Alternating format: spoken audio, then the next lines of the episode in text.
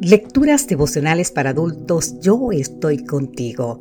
Cortesía del Departamento de Comunicaciones de la Iglesia Adventista del Séptimo Día Gascue en Santo Domingo, capital de la República Dominicana. En la voz de Sarat Arias. Hoy, 2 de septiembre, yo te salvaré.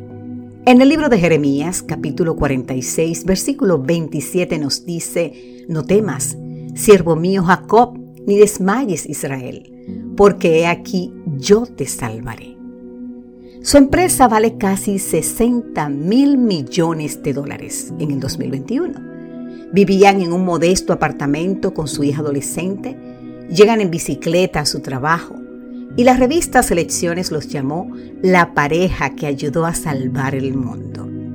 Estoy hablando de los doctores Ugur Sahin y Oslen Turesi, quienes junto a su equipo desarrollaron la vacuna contra el COVID-19 de Biotech y de Pfizer. Sahin y su equipo comenzaron a trabajar en la vacuna a principios del 2020, cuando la enfermedad comenzaba a expandirse desde China a todo el mundo. Al percatarse de que el asunto se convertiría en una pandemia, los investigadores de la empresa con sede en Maguncia, Alemania, cancelaron sus vacaciones y arrancaron los trabajos de lo que llamarían Proyecto Velocidad de la Luz. Nadie puede negar que el trabajo de esta pareja ha salvado la vida de mucha gente.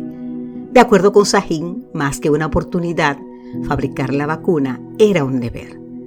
Hace dos mil años, querido amigo, querida amiga, junto a un pozo de la ciudad de Sicar, un grupo de samaritanos reconocían al verdadero Salvador del mundo. Ya no creemos solamente por lo que has dicho, pues nosotros mismos hemos oído y sabemos que verdaderamente este es el Salvador del mundo, el Cristo. Así nos dice el libro de San Juan, capítulo 4, versículo 42.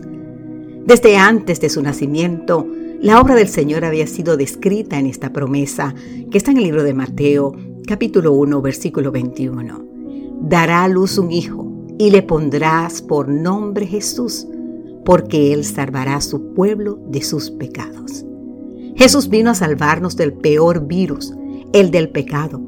Aunque este virus lleva miles de años sembrando muerte y dolor en la familia humana, en Cristo el poder del pecado ha sido destruido, puesto que Él es el Cordero de Dios que quita el pecado del mundo. Así nos dice el libro de San Juan capítulo 1 versículo 29.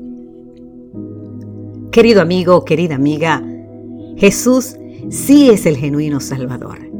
Su vida, muerte y resurrección constituyen el único antídoto eficaz contra el virus del mal. Sin importar cuán graves sean los síntomas del pecado en nuestra vida, en Cristo hay poder para curarnos. ¿Sabes qué? Si sientes que tu vida espiritual se encuentra en condición crítica, al borde del coma, esta es la promesa de Dios para ti de Jeremías 46, 27. He aquí, yo te salvaré.